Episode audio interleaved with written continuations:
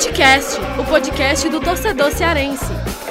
Apoio Prefeitura Municipal de Fortaleza. Prefeitura e você, uma Fortaleza melhor é a gente que faz. Vem que vem com a gente, rapaziada. Futecast invadindo a pequena área para começar mais um episódio. Eu, Lucas Moto, tô aqui ao lado deles, né?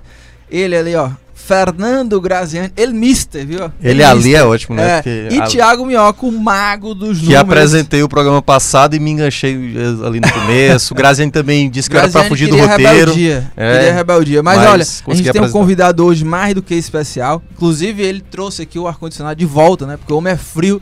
Até semana passada o ar-condicionado tava Verdade. com defeito. Ele chegou aqui, menino, já gelou tudo. É. Tá pegando tudo na Série A. Eu tá tô na dúvida se é o ar-condicionado ou ele que tá é, gelando é, aqui o negócio. Que é ele, né? Felipe Alves, o paredão tricolor. É, inclusive, é o goleiro com mais defesas difíceis na série, o série A. Momento, 21 jogos até agora na temporada pelo Fortaleza, né? Disputou 10 na Série A. E tá sendo aí, o destaque do campeonato, né? No gol ali. 17 defesas difíceis, líder nesse quesito. Prazer estar tá te recebendo aqui, viu, Felipe? Prazer é todo meu, muito obrigado. Eu que agradeço estar participando aqui com vocês. Olha, e a gente vai debater bastante aqui, eu até tava falando fora do ar aqui, né, Thiago Melco? Qual, como que ele se define, né? Se ele é o frio, se ele é o maluco beleza do Raul Seixas, né? Porque o cara dá um chapéu na área ali, né? Goleiro. Ou se ele é ousado. O que, que você é, hein, Felipe? Cara, só ter calma que as coisas dão certo.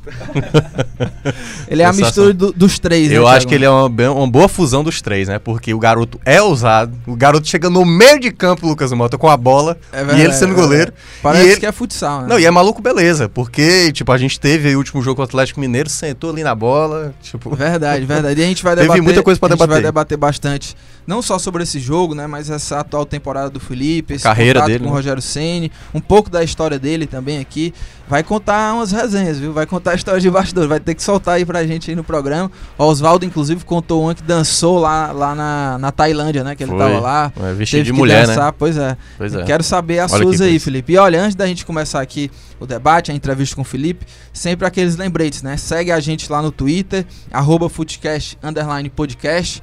Tem também o nosso e-mail, né, para você é, mandar histórias, né, de conexão com o futebol cearense. A gente vai ler durante nos próximos programas, né, que é o nosso e-mail é footcastpodcast@gmail.com. E lembra, lembrando também para você seguir aí nas principais plataformas do Footcast, né, Spotify, Deezer, Cashbox, Apple Podcasts porque você já recebe as notificações a cada episódio novo. Mas vamos deixar de papo furado, vamos ver o que é que o Felipe Alves tem para falar hoje com a gente. Felipe, para começar aqui, não tem como a gente não começar por, com, é, por outro assunto que não seja esse jogo contra o Atlético Mineiro. Foi o jogo mais louco que você já jogou na sua vida? Cara, o futebol ele proporciona momentos assim incríveis. E esse foi um jogo atípico onde aconteceu de tudo um pouco, né? Acho que dentro dos erros e acertos que teve dentro da partida, foi uma partida que vai ficar marcada e vai ficar na memória assim para sempre. Sempre que, sempre que lembrar de, de, jogos emocionantes, a gente vai lembrar desse jogo do Atlético. E, e teve um detalhe, né, Felipe? Porque vocês começam assim com poucos minutos, já tomando dois gols, né? Tipo, praticamente se o Atlético fazer nem força, porque um foi a infelicidade do Juninho ali, acabou encobrindo você, e a outro foi o pênalti, né? Que teve a reclamação ali por parte da comissão técnica. Vocês, jogadores, cobraram muito ali da, da árbitra, exatamente para marcar uma falta que ocorreu anteriormente. É, como é que, na cabeça do jogador, uma situação dessa que em poucos minutos, praticamente, você praticamente ceder ali duas oportunidades e permitir que o, o adversário faça dois gols jogando fora de casa, você com vários desfalques, como é que faz para se estabelecer? E aí, até perguntando do trabalho do Rogério Ceni que no ano passado você não estava aqui, mas ele já tinha feito isso no jogo contra o Guarani na Série B e acredito que no intervalo, até porque o Quinteiro teve uma hora que tomou amarelo e tudo mais, como é que ele estabeleceu para que vocês é, mantessem exatamente a calma para o jogo, até para buscar essa reação que acabou acontecendo? Então, é, a gente vinha de um resultado muito bom dentro de casa, né? A gente estava bastante confiante de que a gente faria um grande jogo diante da equipe do Atlético, que jogar lá diante da torcida deles não é fácil, né? É difícil você somar pontos jogando fora de casa diante de uma grande equipe. E a gente meio que tomou um balde de água fria na cabeça, né? Como você falou, foram dois gols muito rápido, de uma maneira que a gente não esperava, né? E isso abalou um pouco o nosso time. A gente meio que se perdeu ali, os 20 primeiros minutos de jogos, depois do, do jogo, depois desses dois gols tomados. E no intervalo a gente se acalmou, a gente pôs o né, cabeça no lugar. A gente sabia que, da mesma maneira que a gente tomou os dois gols, a gente tinha a chance de voltar ao segundo tempo e fazer dois gols também, porque futebol é 11 contra 11. E como eu falei, a gente vinha muito confiante pela partida que a gente tinha feito em casa, né? E as coisas foram acontecendo. O time foi ganhando confiança, foi ganhando corpo. A gente foi rodando a bola, fazendo o que a gente treina na semana. E aí o time foi criando personalidade, coragem. E quando a gente viu, a gente tinha feito um gol. E logo em seguida a gente empatou também. E mesmo o jogo sendo perturbado da maneira como foi, diante É porque foi logo na sequência, é, né? O pênalti, né? Diante de muitos erros e acertos, e a adrenalina do jogo estava lá em cima, e às vezes quem está ali dentro de campo é difícil controlar, né? Essa ansiedade e, e tudo que acontece. Acho que a gente se comportou muito bem. E a gente foi aí premiado com o empate, porque como eu falei, somar ponto lá é muito difícil e dentro de tudo que aconteceu na partida, a gente voltou feliz com esse um ponto. Felipe, me diga um negócio. Em relação à, à, projeção, Rogério, bom, Rogério é muito é, é, muito estudioso, né? Você também, você, eu não sei, até mais para frente a gente vai perguntar para você se vai ser técnico, né? Que o Felipe fala muito bem, se expressa muito bem. Vocês projetavam algum, alguma pontuação depois de 11 rodadas? Porque agora o Fortaleza está com 14 pontos né, em 11 rodadas. Não é uma pontuação ótima, mas também já são 5 pontos à frente da zona de rebaixamento. Vocês fazem projeção de 3 em 3 jogos, de 4 em 4 jogos? Ou isso é uma coisa que não é conversada ali nas preleções, na concentração? Então, até antes da parada da Copa, a gente tinha uma meta de que era não chegar na parada na zona do rebaixamento que acho que era o intuito de toda a equipe. E quando a gente voltou da parada, o nosso intuito tem sido jogo após jogo, porque né, todo mundo, inclusive agora já estão perguntando do, do clássico rei. A gente tem o Corinthians ainda, então a gente não a gente vai estar pensando no Corinthians para depois pensar no clássico. Então a gente tem, tem lidado de uma maneira bem, bem pezinho no chão, assim, com bastante humildade, porque a gente sabe que a nossa chance é levar jogo após jogo, porque Série A é um campeonato de altíssimo nível. E a gente sabe o quanto é difícil pontuar, tanto em casa quanto fora de casa. Embora dentro de casa a gente tenha o apoio da nossa torcida, que, que faz muita diferença, né? Pelo apoio que eles nos dão. E o nosso pensamento é esse. A gente tem o Corinthians domingo e a gente vai entregar o nosso melhor, como a gente fez contra o Atlético. E depois a gente vai pensar no Clássico também, que é um jogo à parte dentro da competição. E com esses passinhos aí devagar e com muito trabalho, a gente vai em busca do, de, do final do campeonato. A gente vê que que colocação a gente se encontra, se a gente pode sonhar com alguma coisa, buscar alguma coisa. Mas o, a meta principal é atingir os 45 pontos primeiro. E Felipe, ainda nesse jogo aí do, do Atlético, né, teve um momento de mais protagonismo, vamos dizer assim, de, seu no segundo tempo, né, do, dos pênaltis, teve aqueles três lances que você defendeu, três bolas seguidas ali, é, inclusive viralizou, né, nas redes sociais, mas queria que você falasse ali daquele momento do pênalti, né, porque a, mandaram voltar, você foi lá, defendeu de novo. Antes da, da segunda cobrança, inclusive, é, você sentou ali na bola, né? Se estranhou ali com a árbitra. Como é que foi aquele momento ali para você? E também no pós, né? No pós-jogo, como é que foi ali a euforia de, de mais uma grande partida e num, num jogo atípico, né? Onde você pega dois pênaltis. É, enfim, pô, eu acho que se mandasse voltar mais uma vez, ele ia pegar de novo. então, é, dentro do calor do jogo e de tudo que aconteceu, foi até bom você ter comentado nisso, porque eu vi alguns comentários das pessoas me julgando muito com relação ao que aconteceu com a árbitra, mas acho que poucas pessoas entendem da regra do futebol e não sei até onde as pessoas entendem de que o atleta não pode tocar no árbitro e o árbitro não pode tocar no atleta. Então ali foi só em cima das regras mesmo, porque eu já tinha cartão amarelo, não podia ser expulso, o jogo já estava muito turbulento com relação a tudo que vinha acontecendo e eu tinha um pênalti para pegar. E a gente tinha acabado de empatar o jogo, então eram muitas coisas acontecendo ao mesmo tempo. E mesmo assim eu ainda consegui pensar que eu não poderia ser expulso, eu não poderia tocar nela. E eu também não deixei ela tocar em mim foi por conta disso, por conta da regra do jogo. E enfim, dentro de toda essa turbulência, a gente procurou ter calma, eu procurei me acalmar, fiquei no meu canto, tanto é que eu sentei no meio do gol, respirei fundo e procurei observar tudo que estava acontecendo, que é uma maneira que eu uso de poder me acalmar em momentos difíceis, como estava acontecendo ali dentro da partida. E acabou que deu certo, né? Então é isso. Acho que nem todo mundo tem essa mesma visão do que acontece ali. Acho que quem está ali dentro de campo acaba observando e sentindo melhor tudo que acontece. E como eu falei, foi muito bom por tudo que aconteceu e ter somado ponto lá diante de, de, de, todo o jogo, de, da dificuldade que a gente teve, da superação que a gente teve, porque não foi fácil. O time mostrou uma força que nós mesmos desconhecíamos, e isso é muito bom, porque vai nos dar um gás maior para o decorrer do campeonato. Então a gente fica muito feliz, independente dos erros e dos acertos que teve, da maneira como a gente se comportou, como a gente reagiu e de ter somado ponto fora de casa, que é muito importante. E o pós-jogo lá, né? É, não, e, e, saber também, até mesmo o, esse pós-jogo, mas também o contato com o Juninho, né? Tanto no primeiro quanto depois do jogo, né? Porque ele fez aquele gol contra, diga-se de passagem, um golaço. É, mas como é que foi, assim? Ele no, no, intervalo e depois também, depois que ele meio que foi ele quem é, fez o gol de empate, assim, como é que foi esse pós-jogo, esse, esses bastidores dessa partida? Então, a gente tem um padrão de jogo bem, bem característico, assim, a gente nunca foge muito do nosso padrão de jogo, né? E a gente sabia que, independente do erro ou do acerto dele, que ele iria continuar jogando da mesma maneira, né? Acho que o time tem essa consciência. Eu acho que já teve outros jogos onde outras pessoas erraram e foi da mesma maneira o nosso comportamento. A gente sabe que amanhã, amanhã pode ser eu que erre ali atrás, não tem problema nenhum. Faz parte do time, do sistema. Futebol é isso. A gente vive de erros e acertos. E ele errou, como qualquer jogador poderia ter errado dentro da partida. Um erro talvez visto com um pouco mais de maldade pelas pessoas, pela maneira como foi, por ter saído o gol também. Mas é futebol. O futebol só erra quem está ali dentro, só perde o pênalti quem bate, enfim. São coisas do futebol e é por isso que o futebol é incrível, porque acontece essas coisas inesperadas, né? E você acaba lidando com sentimentos, sensações, torcedor e, enfim, é um mundo de coisas que, que envolve uma partida de futebol. Então, mesmo ele errando, a gente deu super apoio para ele, porque como eu falei, a gente é uma equipe, quando ganha, ganha-se todo mundo, quando perde, perde-se todo mundo, e não é um erro que vai fazer com que a gente deixe de ser time, muito pelo contrário. A gente provou para nós mesmos e para muitos que desconfiavam que a gente tem um poder aí de time, de equipe muito bacana, muito legal, e independente do que aconteça, a gente vai estar sempre junto, nos erros e nos acertos. Agora, Felipe, nesse lance com, do Juninho, é claro que você foi surpreendido, né? Como todo mundo, né? Narrador foi surpreendido. todo é, mundo, até ele, né?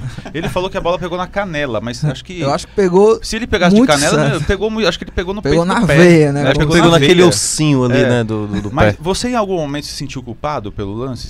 Porque assim, na verdade, todo mundo já sabe que você joga daquela posição. For você estava com a posse de bola, não tinha por que você ficar lá dentro, porque você. É, joga ali. Então, mesmo que o Juninho tivesse pensado que você tivesse lá no gol, ele, ele estaria totalmente errado, porque ele já está cansado de saber que você joga mais. Mas quando você, mas quando você viu a bola, você falou, putz, é, em algum momento você falou, não, eu deve, não deveria estar, tá", ou, ou, isso nem passou pela tua cabeça? Então, é, é muito legal essa sua análise, porque assim, é, eu, goleiro individualmente falando, eu tenho um senso de, de proteção em relação a isso, em saber que eu jogo adiantado muito grande dentro da partida. Mas esse senso ele é ativado quando a gente não está com a bola, né? Como a bola estava na nossa posse, a gente estava tranquilo, a gente não estava nem sob muita pressão, porque a bola estava no meio do campo, é, eu estava ali no meu modo tranquilo, assim, não estava com esse modo alerta ativado, né? Porque a bola estava com a gente. E quando eu vi, não dava mais tempo de fazer nada. Então, tipo assim, quando a gente perde a bola ou quando o adversário começa uma pressão, esse é meu alerta liga e eu já volto uns dois, três passos. Tanto é que a gente tem feito muito bem isso problema é que a bola estava com a gente. Realmente eu não esperava, acho que nem ele esperava, como você falou. Independente da bola ter quicado ou não, foi um golaço. Até dei parabéns para ele depois. Falei que ele fez o gol que o Pelé não fez.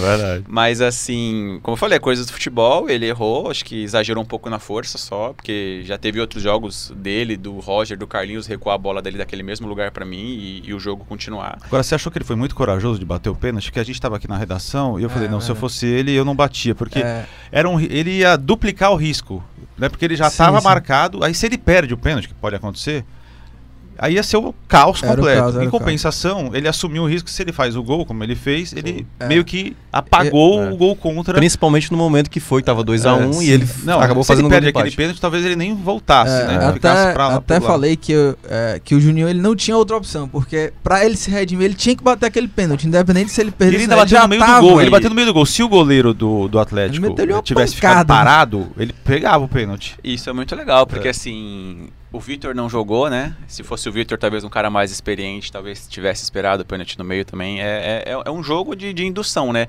E o legal dessa observação é que é o seguinte: beleza, é, o Juninho teve a personalidade de bater. Isso é do caramba. O cara que tá ali dentro, ele sente o jogo, ele sente o quanto ele tá confiante, dependente do erro e do acerto dele dentro da partida. E aconteceu com o Atlético também. O primeiro cara que bateu o pênalti perdeu, e depois bater de novo, o Luan pegou para bater. Então, tipo assim, são dois momentos dentro da mesma partida, na mesma situação. O Juninho fez o gol contra, teve a personalidade de ir lá bater e fez o gol e nos ajudou. E o Atlético teve essa mesma situação e acabou trocando o batedor. É, o Alejandro trocou, né? O Alejandro ficou com medo de bater. Agora é, é muito individual do atleta é, isso, do, do, cara se sentir confortável, de ter a confiança do treinador, porque realmente quem treina a cobrança de pênalti é o Juninho, o Wellington né? Então, uh, os dois estavam em campo, independente de quem pegasse Porque a bola. pênalti é uma coisa do inferno mesmo, né? É, o ano eu, passado eu, você pegou um pênalti do Ceará, não foi? Peguei. Jogando no Atlético Isso, Paranaense? peguei. A gente pautou 2 a 2 esse jogo. Inclusive, é. eu acho o pênalti uma das coisas mais difíceis do futebol, tanto defender quanto bater. Porque assim, você pegar a bola e bater um pênalti é uma coisa, você pegar a bola e bater um pênalti valendo, com torcida, dentro ou fora da sua casa, é muito difícil, é muita responsabilidade. Então, não é uma coisa tão simples assim como parece. Ah, pênalti, vai sair o gol. Então, da mesma maneira que é difícil você pegar, é muito difícil você fazer o gol também. Aliás, é, Felipe, eu tava. Você tá fazendo uma Série A espetacular, porque eu tava, a gente tava até falando, o Lucas falou no começo que você tem 17 defesas difíceis, né? Segundo lá o aplicativo Footstats. E isso equivale a praticamente metade das defesas que você fez 35 ao todo, segundo lá o, o aplicativo. E 17 foram defesas difíceis. E se a gente for olhar Tipo, eu lembro que no jogo do Palmeiras você fez cinco defesas espetaculares e foi um jogo que o Fortaleza saiu goleado. Então, poderia ter sido um massacre maior ainda se não fosse você.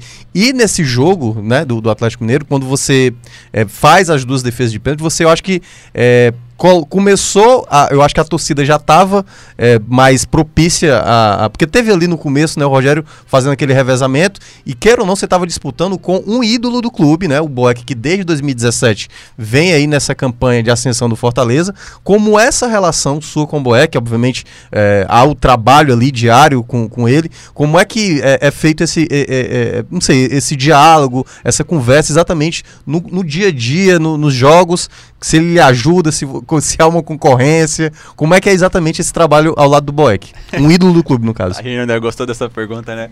É, né? É aquela. o Thiago quer que você responda. Olha, se comprometa. Verdade, eu odeio o Marcelo Boeck. É, seria bom. Né? Não se fala. Causaria, ele, tenta, ele tenta me causaria o tempo inteiro, fica torcendo. Obrigado, obrigado. Fica tá, torcendo, obrigado. Tá fica torcendo pra eu me tomar frango. Tá vendo? Ei, tá vendo? Tá vendo? Felipe Alves está confirmando. Vou te responder. Pergunta casca de banana. Não, mas é. Na verdade, assim, é, hoje eu tô com 31 anos e assim, eu paguei um preço muito alto no futebol com relação a jogar com os pés. Assim, hoje em dia o futebol modernizou, é uma coisa que todo mundo está buscando e procurando. Mas alguns anos atrás eu já fazia isso, né? Trabalhei 10 anos com o Fernando Diniz e ele sempre usou esse sistema. E antes de, de depois, antes da Copa do Mundo, né? Onde o Neuer foi eleito o maior goleiro do mundo, porque jogava com os pés. Sim. E aí, daí para cá as coisas começaram a mudar e melhorar em relação a isso para o goleiro.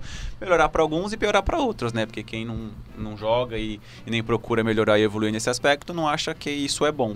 Mas hoje todo mundo tem o entendimento de que isso faz parte do futebol moderno e que a tendência é melhorar cada vez mais e evoluir cada vez mais, né? Então, o treinamento do goleiro já evoluiu bastante nesse aspecto.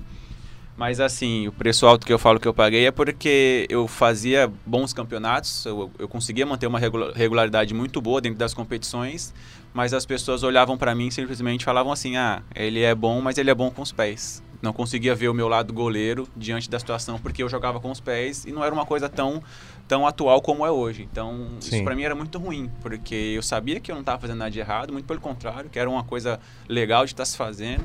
E hoje, com a proporção que isso tomou e como eu falei, como as pessoas estão encarando e, e se atualizando diante dessa modernidade, é muito legal hoje poder estar tá participando de uma maneira mais positiva, de uma maneira melhor, né? Muito mais bem vista por todos. E, e é bacana, porque hoje em dia as pessoas conseguem reconhecer é, o goleiro que eu sou e não só aquele cara que sabia jogar bem com os pés. Então isso é bastante gratificante para mim. Até é legal de estar tá falando isso para vocês, porque poucas pessoas sabem disso, né? Sim. As pessoas só vê o momento e não que, que a pessoa passou às vezes na, na carreira. Então eu fico muito feliz com esse, não com esse reconhecimento, mas por o futebol ter tomado esse rumo de estar tá nesse nível que está hoje. E eu, como eu falei, né? vai evoluir cada vez mais. O interessante é que você completou 10 anos de carreira profissional esse ano, só que como o goleiro tem essa vantagem, né? Que você ainda tem muito mais anos, você pode jogar mais 10, né? Sim, acho Fisicamente que... você está super bem, ainda tem é diferente do jogador de linha que dificilmente vai ter 20 anos, 21 anos, 22 anos de de alto nível, né? O Rogério mesmo jogou não, mais é, de Não que o nosso desgaste seja menor, mas assim, hoje como o futebol evoluiu bastante. Porque não tem que correr tanto, tanto na verdade. É tanto, é isso, né? É, mas assim, você não corre tanto, mas mentalmente. Ah, sim, mas no jogo de concentração, é, seu desgaste às vezes acaba sendo maior do que o cara que corre. É, em tese as contusões são menores também. Sim, é porque é, é, especificidades diferentes, né? A gente trabalha uma outra outros setores, né? Mas assim, é, dentro do ser goleiro, é, a gente paga um preço também alto, porque assim, quando você não atinge os 29, 30 anos, por melhor que você esteja fisicamente bem, as pessoas sempre questionam, ah, é bom, mas é novo, não tem experiência. Então você às vezes acaba perdendo oportunidades ou fechando portas por conta desse tipo de comentário, né? Que hoje em dia não, não, não, diz nada, né? Muito pelo contrário, tem jogadores aí com 17, 18 anos que já foram campeão de quase tudo. Neymar mesmo, com 17 anos, já era acho que campeão até do mundo. Então, é muito de, de observação e de sentir o que está acontecendo da pessoa. É muito individual isso, né? E isso também evoluiu bastante, assim, no aspecto futebol. E hoje em dia as pessoas já não vêem dessa maneira. Hoje em dia tem grandes goleiros jogando com, com bem menos idade e hoje, com 31 anos, eu me vejo na minha melhor fase, assim, de, de, de, experiência, como as pessoas me cobravam muito, né, antigamente. E goleiro joga um pouco mais do que jogador de linha. A gente vai até os 40, 42 fácil, pelo, pelo porte físico, pela maneira como a gente se cuida. E goleiro é mais fácil de você controlar isso, né? Em termos de, de ter lesão ou não, de se cuidar ou não, por ser um trabalho individualizado, né? A gente tem um próprio treinador de goleiro que ajuda bastante, que é mais fácil de você identificar individual um atleta, né? Porque goleiro a gente trabalha entre 4 e 5 por dia. Então, para você individualizar os treinos é muito mais fácil, né? Diferente de um preparador físico que tem aí 30, 40 jogadores. Estilos diferentes. É, né? exatamente. Né? Então, a gente leva algumas vantagens em relação a isso. E isso faz com que a gente prolongue a nossa carreira. É, e, Felipe, é, a gente abre abriu também pro pessoal que escuta o Footcast para fazer perguntas, né? E eu vou fazer aqui uma primeira leva de perguntas antes da gente ir para a segunda parte do programa. Tem uma aí que eu vi que é basicamente a mesma é, coisa. É, não, eu vou te responder ele, a sua ainda, não esqueça não. Ah, é, tem aquela lá, né? É, é, a polêmica. O, o, inclusive é uma pergunta também do... Cadê aqui, ó? Tem o Jorge Bruno que, per, que perguntou sobre... Com, quando que você começou com essa proposta, né, de ser um goleiro mais avançado? Você até já falou sobre isso aqui. É, tem aqui ó, a pergunta do Dudu Girão, querendo saber como é que você consegue ser tão frio. É... Só ficar nessa salinha aqui.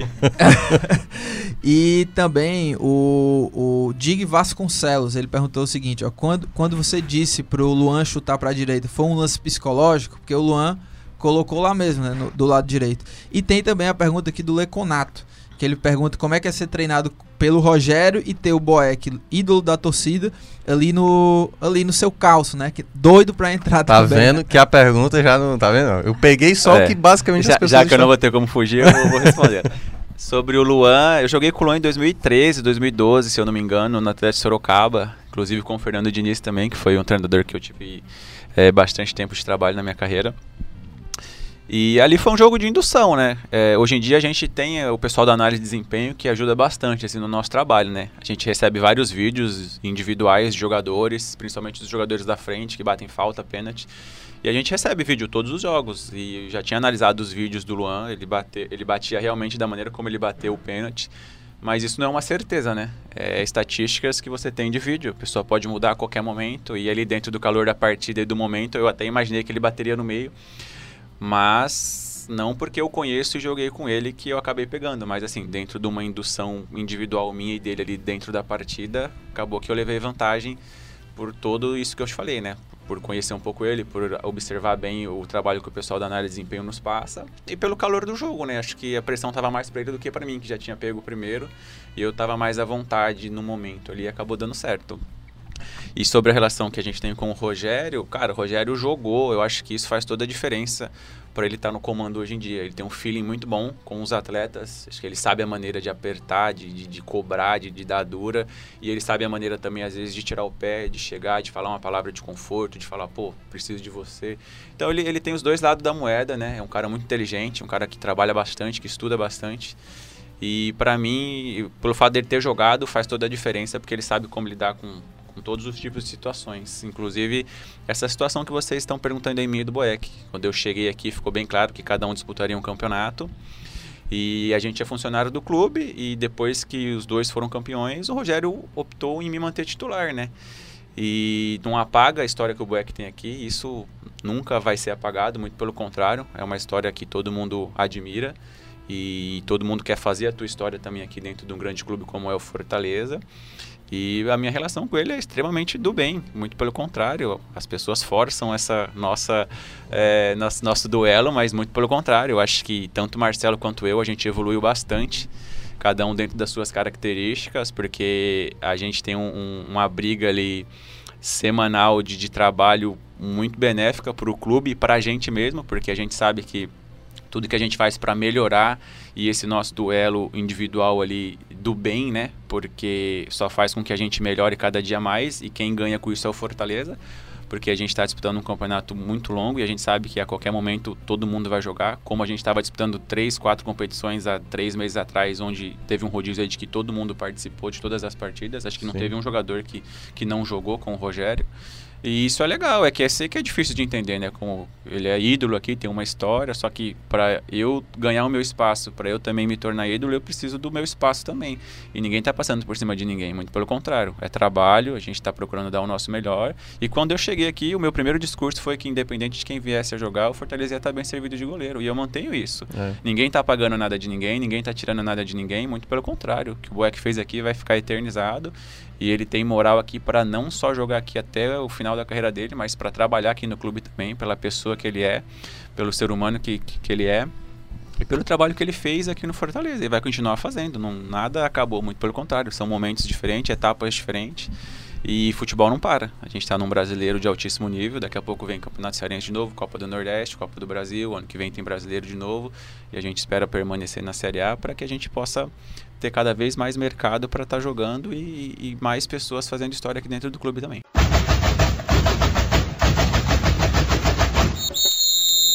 Ainda falando do, do Fortaleza, eu tenho muitas perguntas para fazer pro, pro sim, Felipe, sim, né? sim. Manda ver. Muito fora do, do Fortaleza mesmo, porque ele tem algumas situações bem interessantes na, na carreira. Inclusive quando ele jogava no Audax, que ele se machucou. Eu tava lá até. Eu fui. Em 2016 eu fui naquela semifinal quartas de final que o Aldax goleou o São Paulo, ah, e o Sidão era o goleiro, porque na verdade o, o titular do Aldax era, era o Felipe. É. Só que ele se machucou e o Sidão entrou. Mas sobre o Fortaleza, muita gente no Twitter também perguntou: o seu tempo de contrato é até quando? E se o pessoal já te procurou para renovar, os torcedores estão ansiosos mesmo para saber se você vai renovar por mais três, por mais quatro anos. Eu queria saber se você tem desejo de de fazer um contrato longo. Qual é a sua situação contratual hoje e se tem uma conversa?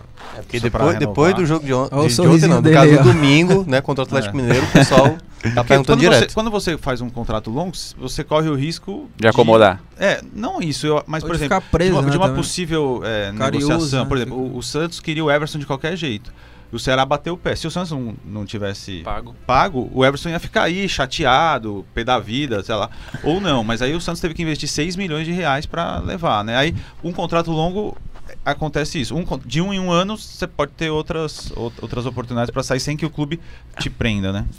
Então, é, eu sempre fui um cara muito focado no meu trabalho, sabe? Eu nunca me preocupei muito com isso, porque eu acho que quando você dá o seu melhor e, e se entrega de, de corpo e alma pelo que você faz, independente de você ter contrato longo ou não, quando você precisa de um suporte, acho que abre-se portas pelo aquilo que você faz, pelo preço que você paga.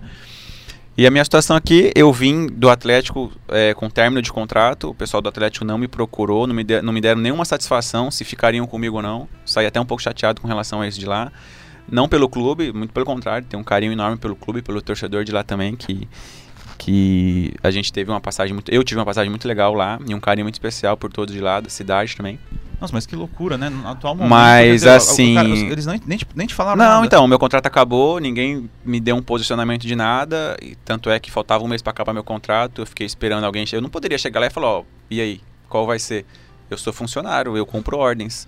Né? Não, não, não tava na minha alçada tomar essa decisão. Então eu saí um pouco chateado por conta disso, por ninguém ter me procurado. Até hoje não me deram satisfação nenhuma do porquê eu saí de lá. Entendeu? E então é, é, isso, não é um desabafo, não é nada, é, é, a verdade. Acho que poucas pessoas sabem disso também, mas foi o que aconteceu. Eu saí de lá e até hoje não recebi nenhum telefonema de assim, ó, obrigado pelo que você fez, não temos o interesse de renovar com você, segue sua vida. Não tive isso. Saí sem saber o porquê que eu saí. E então vim para cá livre, como eu sou dono do meu passe, né? Não tem ninguém que, que interfere nisso no momento. É, vim, fiz contrato até o final do Campeonato Brasileiro. Então, meu vínculo aqui com Fortaleza é até o final do Campeonato Brasileiro. Ah, tá. Então é um vínculo curto, né? Porque muita gente tá me perguntando, ah, mas é até 2020? Não. E aí, claro que vocês não vão conversar sobre isso agora? Você acha que tem alguma possibilidade ou vão esperar terminar o campeonato? Até porque o Fortaleza depende muito, a vida do Fortaleza é complicada, porque se ele soubesse que ia ficar na Série A, ele tem um orçamento X para poder colocar, né? Se ele não, mas ao mesmo tempo, ele precisa pensar, por exemplo, contratou o Nenê Bonini, já fez contrato até 2020 mesmo que caia, o Nenê Bonilha tá aí. Quer dizer, ele tem que construir um elenco. Sim. Até porque essa situação do Fortaleza perder um monte de jogador emprestado é uma coisa lamentável. E os próprios dirigentes sabem disso. Porque chega o cara, o Marcinho, ah, pode sair. Com o Ceará aconteceu isso também, né? O mas, o, mas tem Sim. alguns casos que é porque, igual você falou, o Marcinho não era daqui, né? É, então, então é, por isso. A pessoa é. paga o valor. O cara era emprestado entendeu? e pronto. Então o cara não tem o que fazer. É, não, não é nem culpa fazer. dele, né? Não, é ele não. Exatamente. Ele não, mas o Fortaleza precisa ter jogadores que pertencem os direitos econômicos a ele para não ter que ficar o, à mercê de outros O próprio clubes, Marcelo né? Paz e o Rogério Senna enfatizam isso nas últimas entrevistas. Tem que tentar ficar com 80, 90% de, do elenco do Fortaleza mesmo, né? Mas você, você acha que tem possibilidade de alguma conversa? então, foi o que eu falei no começo da sua pergunta. Eu acho que pelo trabalho que a gente faz, pela entrega que a gente faz e dedicação que a gente tem pelo clube, é, as coisas é, se encaminham e acabam se desenhando, né? Acho que não é uma coisa para a gente ficar se preocupando agora, até porque a gente tem um campeonato inteiro pela frente, final do ano está logo aí também. E vai, as coisas vão se desenhar. Acho que no final do campeonato a gente tem que sentar para conversar, para ver. Espero ter uma satisfação, como eu não tive lá na Atlética. Brincadeiras à parte. Mas, assim, é, Fortaleza é um clube diferente. Tem o Marcelo que comanda muito bem, é um cara extremamente responsável e inteligente. E eu estou muito feliz aqui pelo meu momento, pelo que eu venho fazendo no Fortaleza. E como eu falei, na hora certa, no momento certo, acho que as coisas acontecem. E, Felipe, é, entrando também um pouco do, da tua história assim, no, no futebol, é, queria que você falasse um pouco do, do teu começo, como é que você é, é, começou, assim, quem foi que te incentivou. E queria que você contasse uma história muito curiosa que eu li numa, numa entrevista aí sua, que como você foi parar como goleiro, né? É, que tem uma história que você não tinha grana para jogar na linha e o goleiro não pagava nada, né? E aí você foi acabou indo pro gol, né? Como é que, como é que foi essa história? Então, no futebol, na verdade, eu comecei porque meus pais falam que desde quando eu nasci, eu todos os aniversários sempre queria de presente bola, queria jogar futebol o dia inteiro, o tempo todo, né? Então isso veio já desde criança. E jogava muito futsal quando eu era moleque. E teve uma época da minha idade, né, entre adolescência assim, que todo mundo da minha escola fazia escolinha de futebol. E na época meu pai não tinha condição financeira de, de pagar uma escolinha de futebol. E para estar com os meus amigos de escola, eu fui na mesma escolinha que eles e fui pro gol, porque goleiro lá era de graça. Porque ninguém queria pagar uma mensalidade por, por mês para ir no gol, né? Então, para estar com todo, os meus amigos de escola. É, eu até brinco, eu falo que não foi eu que escolhi ser goleiro, né? Foi o goleiro que me escolheu. que bairro que foi lá em São Paulo? Foi em Itaquera, na, eu ah. fui na Fuji Society. Até hoje, todo final de ano eu procuro não dar uma passada lá, né? lá. a gente faz lá, né? um, um jogos com os pessoais que que, que, trabalham lá hoje, que é o João Davi, inclusive um cara aí que eu que tenho o maior respeito e carinho. E o fato de ser em Itaquera fez você ser corintiano? No, na... não, não, não. Eu, eu sou de, da Zona Leste, né? Sou de Quebrada. Nasci, nasci na Vila Matilde, mas antes de completar um ano já, já morava em Itaquera. Minha família toda é de lá. E bem legal isso, sou de quebrada. É nóis, é nóis, mano. Qual é o time que você torce? Cara, eu torço pro time que eu defendo. Entendi. Futebol, hoje as pessoas já julgam o tempo todo. É verdade, é Ficar expondo o time Mas que você que o Oswaldo, torce. O Oswaldo assume que ele é Não, em casa, né? não, é, não é que eu é. assumo. Em casa, é. desde pequeno, eu e meu pai é, somos santista e minha mãe e meu irmão é corintiano. Então, ah, legal. não tenho essa frescura, é. não. Acho que não interfere, a gente é. Não, lógico que é. É profissional. É, não, e hoje, a gente que trabalha na imprensa, hoje em torce, dia. A gente já vai se desanimando. Sim, Mas assim, quando você joga, não que você não torça, mas assim, é diferente. Você acaba. Você Felipe Futebol Clube. Exatamente, né? exatamente. Aliás, Felipe, é, você mencionava essa questão da longevidade do goleiro, né? Que pode atuar até os 40, mas também tem um outro lado, porque eu fui goleiro também. Só que goleiro na escola, eu era terceiro goleiro, ou seja. Cara, corta, corta essa parte.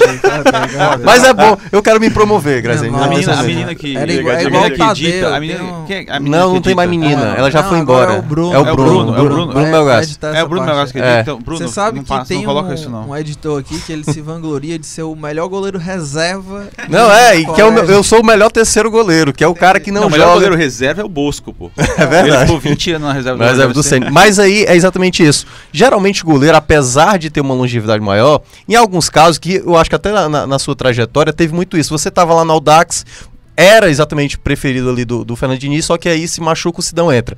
No Atlético também você inicialmente era para jogar de titular, só que o Santos foi lá e acabou pegando a titularidade.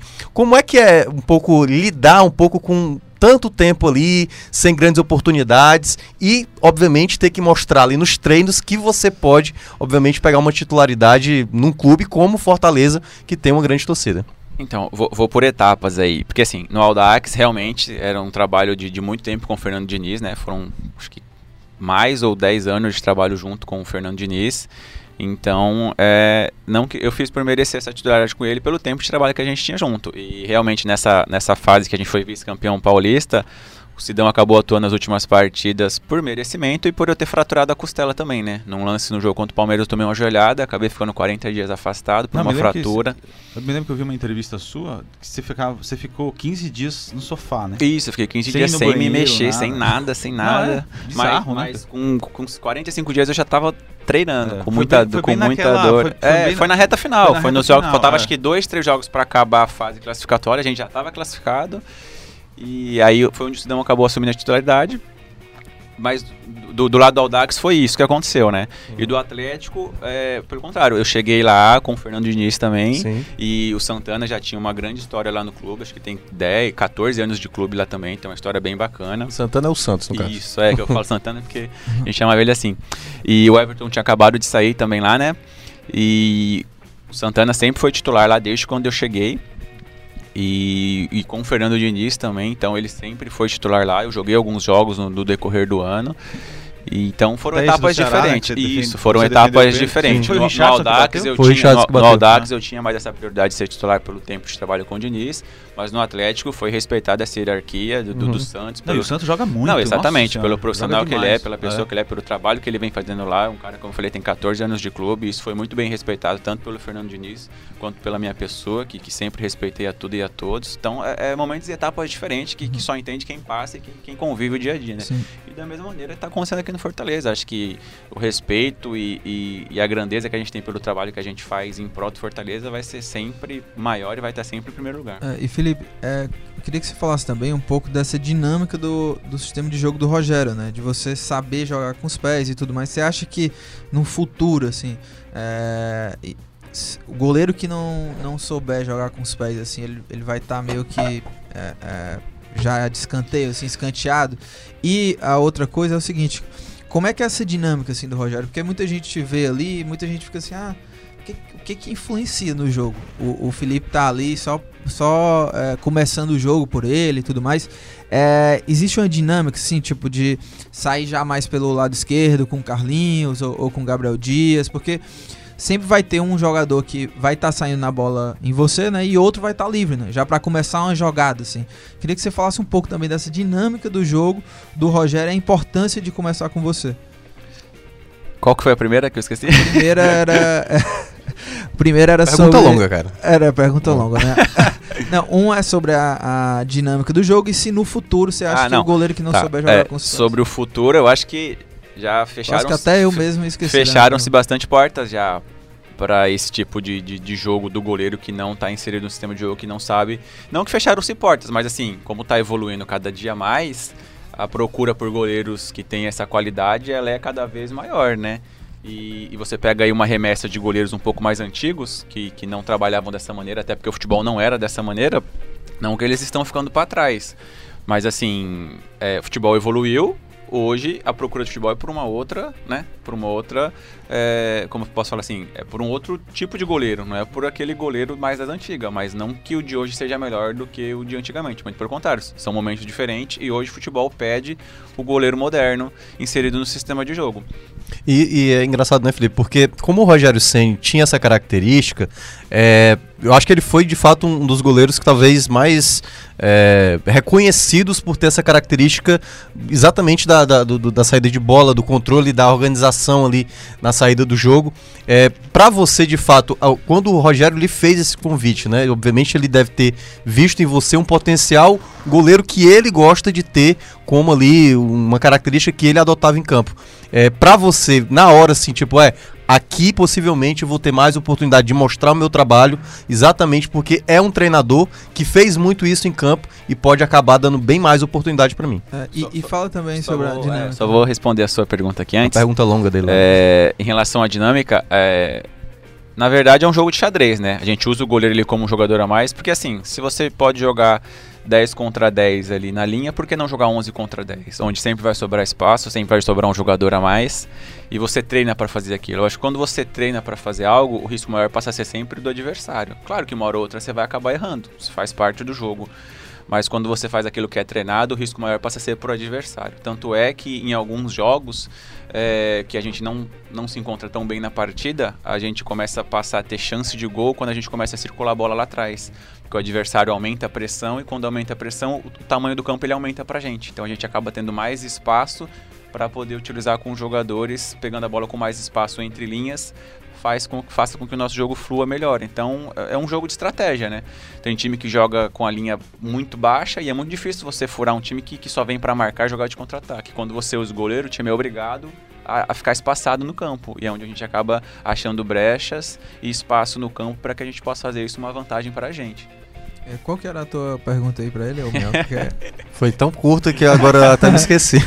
Não, não mas é, suas perguntas são tão boas que ele nem responde. Não, eu vou responder. É. Eu lembro, eu lembro da pergunta dele. Lembro, foi lá. a da relação com o Rogério. é, exatamente, exatamente. Da oportunidade, né, dele conhecer não, eu, muito eu do acho estilo. Que... Ah, ele tá fazendo um favor pra você. Eu Obrigado. acho que é legal, porque assim, Rogério quando jogava foi, era uma referência nesse aspecto de jogar com os pés, né? E eu não só aceitei por isso, mas pelo fato de ser o Rogério também, né? Por toda a história que ele tem. Eu joguei muito contra o Rogério já, antes dele parar. E, e, é legal você ter ele como, como ídolo, assim, como uma pessoa que fez o que fez pelo futebol e foi o que foi dentro do futebol, né? Você ter a chance e a oportunidade de trabalhar com ele é bem bacana, porque quer que que não é um aprendizado, né? É pra vida toda. E como eu falei, por ele ter tido esse feeling de, de jogar, a gente aprende muito com ele no dia a dia, assim, tanto em termos de treinamento tático, né, que é diferente também, ele tem a, a, metodologia de trabalho dele, o jeito dele de trabalhar, quanto o lado goleiro, né, que para nós é em especial, que é um cara que conversa bastante com a gente, né, e nos ajuda bastante assim no ponto de vista de, de detalhes, de ajustes. E é legal você poder ter alguém do, do nível dele para poder estar tá compartilhando essas coisas. E é bacana. Feliz demais de estar trabalhando com ele. Felipe, Nossa. teve outra pergunta também aqui que chegou pelo Instagram do Erlânio Queiroz. Na verdade é. Aguardando é uma... as suas pro final, né? Eu sei. Tô, tô vendo você pensar aí. Não, não, não. não. É. Cara, você, eu, você, acredita que eu, você, sabe o que eu tava fazendo ah, aqui ah, agora? Ah. Assim, tô prestando atenção, só que eu tava escrevendo um texto. Já lá do. Já daquela... eu, eu recebi uma informação que o Grêmio quer contratar que é bomba, o, né? o Arthur Cabral, do Palmeiras. Aí só que o, o Ceará ainda tem 50% do passe e o Grêmio estaria disposto a pagar 8 milhões de euros pelo Arthur. Porque o Renato Gaúcho gosta muito do Arthur. E eu pensando aqui, o Arthur ele tem tudo a ver com o Grêmio, né? E com o Renato Gaúcho, porque o Grêmio sempre joga com centroavante, é. né? Aí no meio da entrevista aqui, como a gente bate escanteio e corre pra cabecear, é, eu tava escrevendo aqui. Não, Mas olha, o, o Erlânio, ele falou o seguinte, ó, fala aí pro, pro Felipe, né, que Diz a ele aí que tá faltando o chapéu ainda com a, com a camisa do Fortaleza. Né? Você foi, foi em 2015, né? Contra o, acho que o Ituano, né? Acho que o atacante lá ficou meio bravo, né? Contigo levou um chapelaço, ele dentro do gol. E a outra coisa que eu ia também perguntar para você é se é, você falou aí que é de quebrada e tal. Conta uma historinha pra gente aí dessa, dessa época de quebrada aí. Deve ter feito umas coisinhas meio malucas, hein? Porque você é meio maluco, né? Cara, você é meio maluco já. Eu no bom sentido, não é maluco. Eu sou, sou um maloqueiro do bem, cara. Eu sou de quebrada, sou da Zona Leste. E acho legal essa essência que eu tenho, assim. Porque, assim, você aprende muito, né? A gente brinca, a gente fala que é a faculdade da rua, né? E a minha adolescência foi muito boa com relação a isso, independente de eu ser de quebrada não. Acho que eu tinha todos é, eu tinha muitos caminhos para poder ter seguido né, erroneamente na minha vida. E... Você via de perto isso? Ah, muito de perto. A minha avó morava num bairro onde a rua era sem saída e tinha tudo do, do, do pior, ruim né? ali que acontecia, né? E a gente era criança, convivia na rua, tráfico, droga, essas coisas, né? Coisas que normal, acho que todo mundo passa, todo mundo tem um momento ruim na vida. Não que foi ruim para mim, muito pelo contrário. Acho que por momentos assim que, que faz você virar homem, evoluir, amadurecer. Não, eu me lembro de uma história do Marinho hoje no Santos, que fez aquele gol. Como é não? Que ele apelidou o gol lá. Mini, O mini míssil. aleatório. É, exatamente. Ele- eu acho eu que. tava falando com o Marinho, ele deu uma entrevista pra gente aqui alguns anos atrás. Ele falou que o futebol salvou ele da É, morte, e, da e- droga. E assim, uma coisa que eu tudo. vejo hoje em dia, às vezes a gente vive num mundo tão perigoso hoje em dia que, a- que quem é pai, quem tem filho, é, re- restrita tanto os filhos a fazer as coisas que às vezes é pior porque você deixa dele ter aquela essência do mundo, né? Ele perde a essência do mundo. Então, eu não me arrependo de nada do que eu passei na minha infância, muito pelo contrário, acho que é legal demais você ter essa faculdade da rua aí que as pessoas dizem, né? Que é ter esse feedback do- da realidade, Sim. de conviver com a realidade, né? E de você amadurecer passando por isso, né? Tendo as suas escolhas de, de ir pelo caminho certo ou caminho errado, tendo a educação da tua família, dos teus pais. Eu acho que isso é bem legal, assim, você vivenciar isso é diferente de você só ouvir na teoria de quem quer te proteger. Então, sim. mim foi bem legal. Não me arrependo de nada, muito pelo contrário. Acho que meus pais me educaram muito bem, assim, foram sempre pais modernos em relação a isso. E é bacana, assim, como eu falei, você aprender na prática é muito melhor do que na teoria. Agora, Felipe, é, chama muita atenção, é porque assim, é, os jogadores de futebol nem sempre têm possibilidade de, de estudar, né? Geralmente, jogadores é, não têm uma vida é, muito fácil do ponto de vista Nem de estudo, tempo, né? né? Não tem tempo e estão no futebol desde os oito anos e vai, vai, vai, vai. Aí, é, o que me chama. Duas coisas que eu queria te perguntar é sobre esse aspecto pessoal, porque eu acho que a torcida acaba ficando muito curiosa, né? Até porque existe a possibilidade de você continuar. É, os seus pais hoje continuam morando em São Paulo e vo- você você consegue qual, qual é a emoção de poder ajudá-los, né? Nesse momento agora. E também como é que você vê essa situação? É, você fala muito, você se expressa muito bem. Você tem um estudo até quando? Você lê muito? Você assiste muita coisa? Porque chama muito a atenção a, a a sua forma de se expressar. Sobre os meus pais, a gente tem contato sempre, sempre. Acho que como eu te falei, acho que isso vem de berço. Eu sempre fui muito apegado a esse lado família. E quando eu não tô jogando futebol, eu até brinco, porque quando eu não tô jogando, eu não acompanho quase que nada de futebol, assim, né? Não assisto jogo, não vejo programa de esporte, sou meio offline, assim, de futebol total.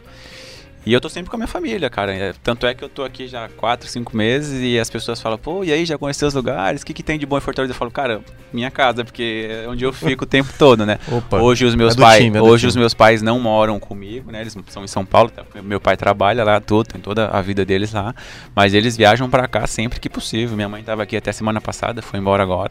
Então esse, esse laço familiar eu tenho muito forte e acho que, como eu falei, é uma coisa que vem de criação e que a gente vai levar aí pra vida toda. E sobre estudo, eu terminei normal, como todo mundo, fiz faculdade de educação física. Mas não terminou, né? Fiz três anos, só que como a gente jogava de final de semana, as minhas matérias de sábado eu tranquei, né? Ah, então eu entendi. terminei o curso, mas eu fiquei com uma pendência acho que de oito ou nove Então você não matérias. um diploma por causa Não- disso. é, tipo É. assim, eu já procurei ver direitinho, eu tenho como eu terminar, porque eu tenho a grade curricular, né? É, você só tem que saber onde é que você vai ficar pra Exatamente, você poder. né? exatamente. E as É. matérias que eu tenho pra fazer é circense, natação, Ah, futebol. Entendi. É. Eram as matérias práticas Essa. de finais de semana que eu acabei trancando, porque não tinha como ir, porque Você eu jogava- jogava, né? jogava Tava no onde? Paulista de Jundiaí. Ah, tava no- Eu fiz faculdade na ESEF, lá em Jundiaí, que, é, Ah. que é a Escola Superior de Educação Sim, Física, claro, que é é. uma escola só de... de- de- Não, é super É. boa. E, e lá no Paulista que você fez um gol de falta, né? Fiz, mas fiz, fiz um gol de falta lá, era na... Não lembro que campeonato que era, mas a gente perdeu o jogo de 2x1. Fez- é, mas aí não adianta muito. Oh, né? É, não, não. Ô, E Mas tá Felipe, a, gravado. a gente, a, a gente tá chegando ao fim do programa, já separem as últimas perguntas. Separe aí. as bombas aí É, agora, dica vai. aleatória do Não. Vocês já me acariciaram Já muito, sabe, vai, prepara Não, agora. já aí. foi. Tem o Jonas Teixeira aqui que ele pergunta pra você, Felipe, ah, você já foi pra Arduna com, com Ah, é Oswaldo? Responde voltas aí. lá. E- Co- como eu falei, eu não, é do, do, do Castelão casa, pra né? casa, do Maracanã pra casa. e De... E, e, Felipe, queria que você contasse também uma, uma história de bastidores, assim, alguma história curiosa que você viveu no futebol, né? O Oswaldo veio aqui, é, contou lá os bastidores na Tailândia, né? Teve que dançar lá, se vestir de mulher e tal, numa mega festa lá do time. Você já passou por. Acredito que você tenha passado, né? Por histórias curiosas, assim. Você poderia contar alguma, assim, pra gente também? Cara, é, eu trabalhei 10 anos com o Diniz, né? Então não, não- não tive a oportunidade assim de sair para outro país, essas coisas. Cara, história engraçada tem todos os dias. O pessoal que trabalha no futebol é muito engraçado, o torcedor em si é muito engraçado. E de recordação assim, eu não, eu não sou meio ruim assim, não tô lembrando de nenhuma assim especial. Mas assim, eu gosto muito dessa interação que a gente tem com o público, assim, sabe? É, jogador, torcedor. Porque assim, a gente tem uma visão, a gente vivencia todos os dias uma coisa, uma realidade. E quem tá de fora, por mais que goste, que tenha um sentimento, que torça, é diferente. Porque não tem nem noção do que é o nosso dia a dia e do que é a realidade da gente. Então é legal, assim, às vezes acontecem coisas engraçadas com essa relação nossa com o público, com o próprio torcedor, né, que te ama e te odeia dentro de uma partida de futebol. Então eu acho que é mais com relação a isso, assim, acho que esse respeito que eu procuro ter por me colocar no lugar dessas pessoas que às vezes acham que entende ou pelo por um sentimento que domina a pessoa e isso eu entendo perfeitamente porque somos seres humanos, né? Uma hora a gente erra, outra hora a gente acerta, uma hora a gente ama, outra hora a gente odeia. E o torcedor é muito isso e eu acho muito legal assim ter esse respeito por eles, como eles têm pela gente também, embora às vezes não muito, mas é, é legal, é uma coisa que que eu aprecio, assim, que eu, que eu admiro diferente. Assim. Dos times que você passou, é, evidentemente o Atlético Paranaense tem uma torcida grande, mas não tem nem comparação com a, com a torcida do Fortaleza. Não. É, é o primeiro time que você joga de massa mesmo, né? Isso aí para você mudou alguma coisa? Você entra em campo diferente? Porque uma coisa é você entrar em campo contra o Audax, o Audax Tipo, só tinha torcida. família. O só tinha o familiar lá. Tinha família tal, aquela coisa. Aí você joga lá no, nos times. Não. É, Agora o Fortaleza, porque é uma, a pressão aumenta, se você sente isso. E a torcida aqui é bem é, é, é, que assim, né? É, hoje, da, maneira como eu me vejo no futebol, né? Experiência, maturidade que eu tenho, eu já rodei bastante clubes, como você falou, clube de massa, atlético e aqui. E é diferente, assim, não é porque eu tô aqui hoje que eu tô falando isso para puxar o saco da torcida, mas a torcida aqui é diferente e ela é tão diferente que realmente chega a fazer diferença nos jogos em casa, né? É, porque é algo que, que contagia, né? É, é, um canto, é um incentivo, é um apoio, é uma vaia, às vezes é uma cobrança e faz a diferença sim. Todo mundo fala que torcedor é o 12 segundo jogador e eu concordo com isso de futebol não seria o mesmo se fosse de portões fechados sem torcida. Acho que é algo a mais de futebol sim o torcedor. E é aqui em especial um torcedor apaixonado, acho que muito apaixonado, muito, muito, muito mesmo. Acho que eu nunca vi nada igual nesse aspecto. Por isso que eu falo que é uma que é diferente, é diferente pela maneira como eles se entregam para o time. E isso é legal demais, a gente procura fazer o mesmo dentro de campo para eles. E aí, Felipe, para a gente fechar esse segundo bloco aqui, é, como é que você é, vê hoje o Fortaleza? Tipo, você passou pelo Atlético Paranaense, que é um clube hoje tá num patamar de estrutura absurda e tal, mas você tá num clube hoje como Fortaleza que vem se estruturando, né? O trabalho que vem sendo feito lá. É, como é que você vê, obviamente falando um pouco aí pro, pro torcedor, como é que o Fortaleza está evoluindo nesse aspecto? Porque, claro, você chegou no começo do ano, você viu ali algumas mudanças, mas é, você percebe que de fato Fortaleza está com a mentalidade de ser um clube muito é, é, estruturado, como pelo menos é o que aparenta, assim, que o Marcelo Paes, né, que é o presidente, juntamente com a diretoria, estão tentando estabelecer para o clube? Eu acho que pelos profissionais que o Fortaleza tem, tem grande chance do Fortaleza sim se igualar a esses clubes de maiores patamares. Eu cheguei esse ano, claro, já peguei o time na, na, na, Série A, né? Não passei aí o que o pessoal passou do, da Série C para B, da B para A, que eu fiquei sabendo que foi muito difícil, né? Foram anos aí de espera. E, e não peguei esse processo de evolução, tanto de, de, de CT de treinamento, quanto de clube, quanto de, de, de ter, termos financeiros, essas coisas. Mas tenho uh, total consciência do, de como foi, do que aconteceu, né? Pelo que as pessoas contam, pelo que eu vejo e leio também. E hoje, como eu falei, é, acho que o, a diferen, o diferencial aí do Fortaleza, do Fortaleza hoje é o presidente, né? Que é um cara muito humilde, muito pé no chão, sabe muito bem o que está fazendo, não é um cara que sai dando tiro no escuro, muito pelo contrário. Ele tem, tem o coração dele em primeiro lugar para comandar o Fortaleza e acho que isso aí tem, tem feito muita diferença para poder deixar a gente consciente de que se a gente permanecer na, na primeira divisão, na Série A, daqui dois, três anos o Fortaleza tem tudo para estar tá de igual para igual com os grandes da capital também.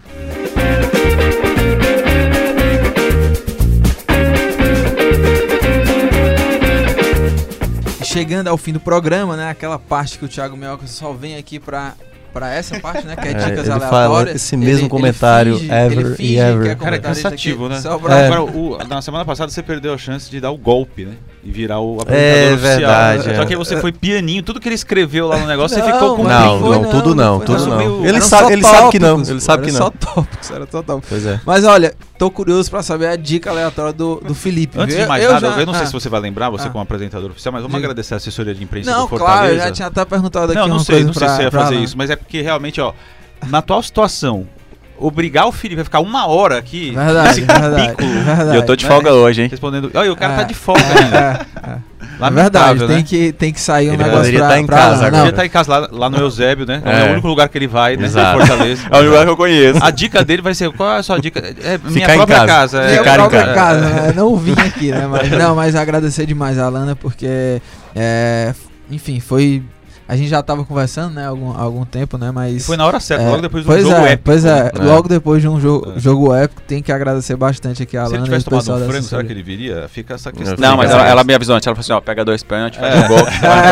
Cara, a galera do Footcast agradece. Ah, é verdade, viu? Mas Felipe, manda a tua dica aí. Cara, eu viajo muito, concentração toda semana.